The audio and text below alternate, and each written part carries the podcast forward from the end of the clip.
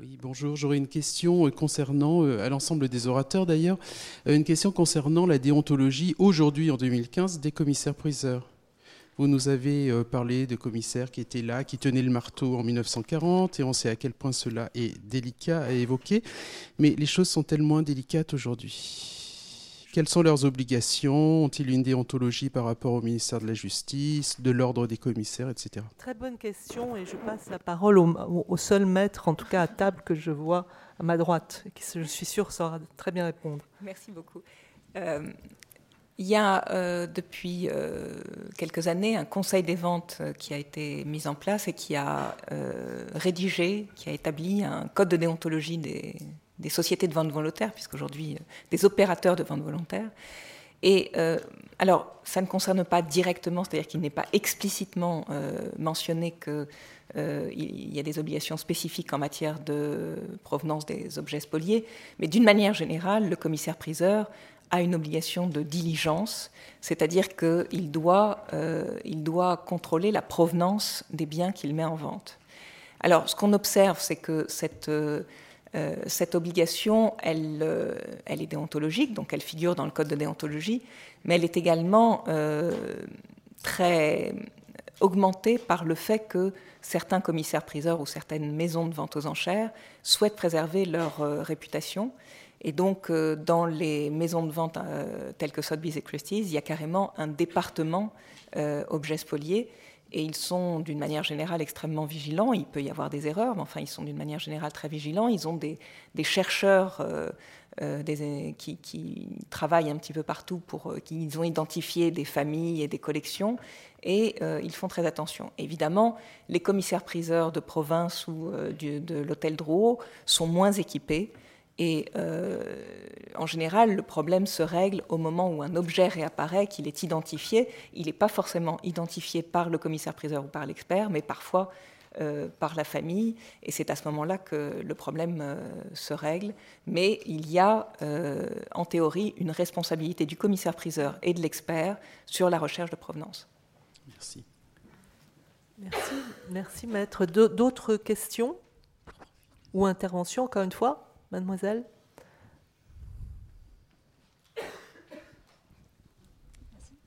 Bonjour. Euh, le service des musées de France a-t-il prévu d'intervenir dans l'affaire, euh, dans le règlement de la succession de Cornelius Gurlitt? Alors, qui, veut répondre à, Qui veut répondre? En réalité, j'avais un temps de Pardonnez-moi, Elodie Weiss, c'est le conservateur. Merci. Merci. Est-ce qu'il y a d'autres questions, interventions Madame? Anne Roquebert, je voudrais euh, euh, euh, vous, signaler que ce que vous avez décrit de façon extrêmement émouvante correspond en effet à, beaucoup de cas, malheureusement beaucoup trop nombreux, mais je pense que c'est moins simple dans le cas que vous avez évoqué, celui de Gentilly, pour lequel euh, je, voudrais juste rappeler un point de vue un peu différent, celui de la DMF au moment où, la justice a donné, dans le fond, euh, a, refusé la première fois la restitution. Et justement, à ce moment-là, il avait été établi que la, ça n'était pas l'ensemble de la collection qui avait été vendue, seulement une partie, et qui était les, les héritiers étant en, liaison notamment avec le notaire et euh, que là, au moment de la mort de Gentilly, une, partie, euh, il était en état de, dette, non pas parce qu'il avait des affaires tout à fait florissantes, mais ponctuellement, à un moment donné. Donc, en fait, il y avait eu une nécessité de vente, pas du tout à cause d'une question d'arianisation, mais euh, à propos des circonstances elles-mêmes. Et c'est au nom de cela que la, que la, la restitution avait été refusée. Donc j'ai, je, je, je, voudrais euh, ensuite, effectivement, en, appel, et la, la, restitution a été, a été faite, mais je crois que le cas est moins simple que la façon dont vous l'avez, dont vous l'avez évoqué. Bien sûr, maître, si vous voulez bien répondre donc à cette euh, suggestion. Je suis désolée, mais je, je n'ai pas parlé d'arianisation. Je, n'ai absolument pas dit que, le cas Gentilly était une arianisation. Simplement, euh, j'ai exposé les choses pour. Euh, démontrer l'évolution de la vision sur ces questions. En 1945, jusqu'à la mort d'Adriana, euh, le Louvre, c'est le Louvre qui s'est opposé à la restitution, et le Louvre s'est opposé à la restitution parce qu'il y avait eu vente légale.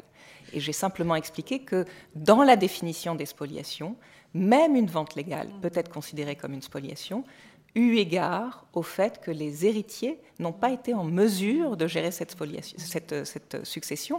Il y avait des dettes dans la succession, mais il y avait 90 000 francs de dettes. La succession était riche de 40 millions de francs. Je pense qu'on n'avait pas besoin de vendre. Et toutes les collections ont été vendues. C'est-à-dire qu'il n'est rien resté à la fin. Il y a des collections qui ont été vendues avant la guerre. Il y a une grande vente Gentilly en 1938. Mais ce qui restait dans l'appartement a été intégralement vendu. Donc, il n'y a, pas de polémique, il y a simplement euh, un constat. En 1945 et jusqu'en 65, le Louvre s'oppose à la restitution parce qu'il considère qu'il y a vente légale. En 1999, la Cour d'appel de Paris considère que euh, le cas répond à la définition de la spoliation telle qu'elle figure dans l'ordonnance du 21 avril 1945. Il n'y a pas de polémique, c'est un constat, c'est tout.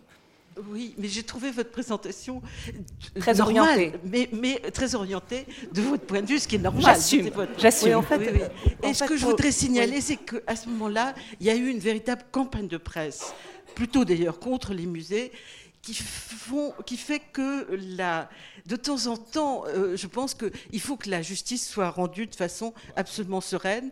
Et il faut Qu'est-ce qu'on peut faire de mieux que de saisir la justice pour qu'elle soit rendue bien de manière sûr, sereine Bien sûr. Et Mais... en matière de campagne de journalistique, il y a eu une très forte campagne aussi parce que mes clients ont été obligés de vendre les tableaux qu'ils ont récupérés et que, évidemment, ces juifs riches ne pensent qu'à l'argent et ne pensent qu'à l'argent qui sort des tableaux.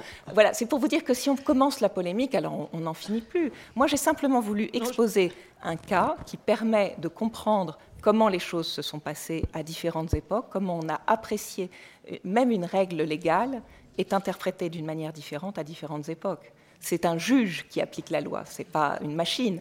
Donc, simplement avec ce cas, on voit que euh, la manière dont on interprète une loi peut aussi évoluer. Oui, certainement. Mais en même temps, cette recherche n'est absolument pas neutre. Je crois qu'il faut que tout le monde en si je puis me permettre, Si je puis me permettre, Madame, aucune recherche n'est neutre et l'histoire n'est pas neutre. D'ailleurs, nous ne sommes pas neutres dès qu'il y a, vous savez, on l'a bien vu tout à l'heure à propos d'un facteur humain, comme disait Graham Greene, dès qu'il y a de l'humanité, évidemment, il y a une absence totale de neutralité. Mais il y a l'histoire, il y a aussi les faits. Alors, je ne voudrais pas jouer les positivistes, mais le droit est là pour quand même, je dirais, donner un sens aux faits. Et je pense que euh, Maître nous a donné une leçon tout à l'heure, et je le répète, à la fois de droit mais d'histoire. Je suis frappée par, euh, le, si vous voulez, le déficit euh, historique qui a été quand même sans arrêt patent dans cette discussion sur les spoliations. Je suis ravie aujourd'hui et je remercie encore l'IMP, je remercie Gennaro, je remercie Philippe Dagen, je remercie Philippe qui vient d'arriver. Je les remercie d'avoir vraiment créé un espace non seulement de discussion, mais surtout de démonstration de ce qu'est l'histoire et de ce qu'est le droit. Merci vraiment, euh, euh, je, dirais vraiment que Maître Corinne Hershkovitz nous donne une très belle leçon.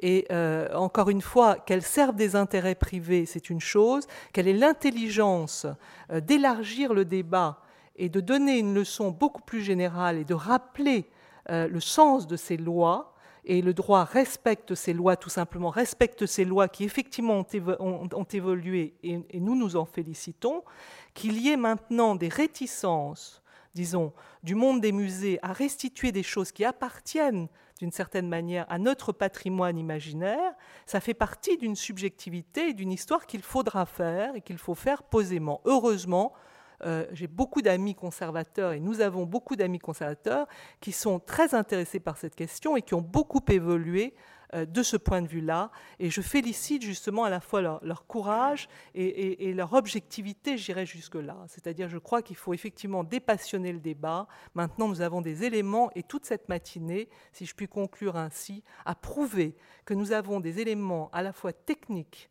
intellectuels, pour euh, travailler sur ces questions-là de manière posée et de ne pas régresser vers des positions qui me sembleraient vraiment dommageables et qui me rappellent de mauvais souvenirs. Quant à moi, je n'ai pas envie de revenir aux 80s. Je suis vraiment inscrite dans cette époque et je suis ravie que des jeunes chercheurs, des jeunes chercheuses aient pris le dossier en main et je sens vraiment que nous avons évolué, mais vraiment de façon très rapide, je dirais, ces derniers temps. Et merci vraiment à, vous tous, à vous toutes, d'avoir participé à ces. Et évidemment, j'associe encore une fois les intervenants de ce matin. Tout a été vraiment, euh, je trouve, extrêmement intéressant et de très haut niveau.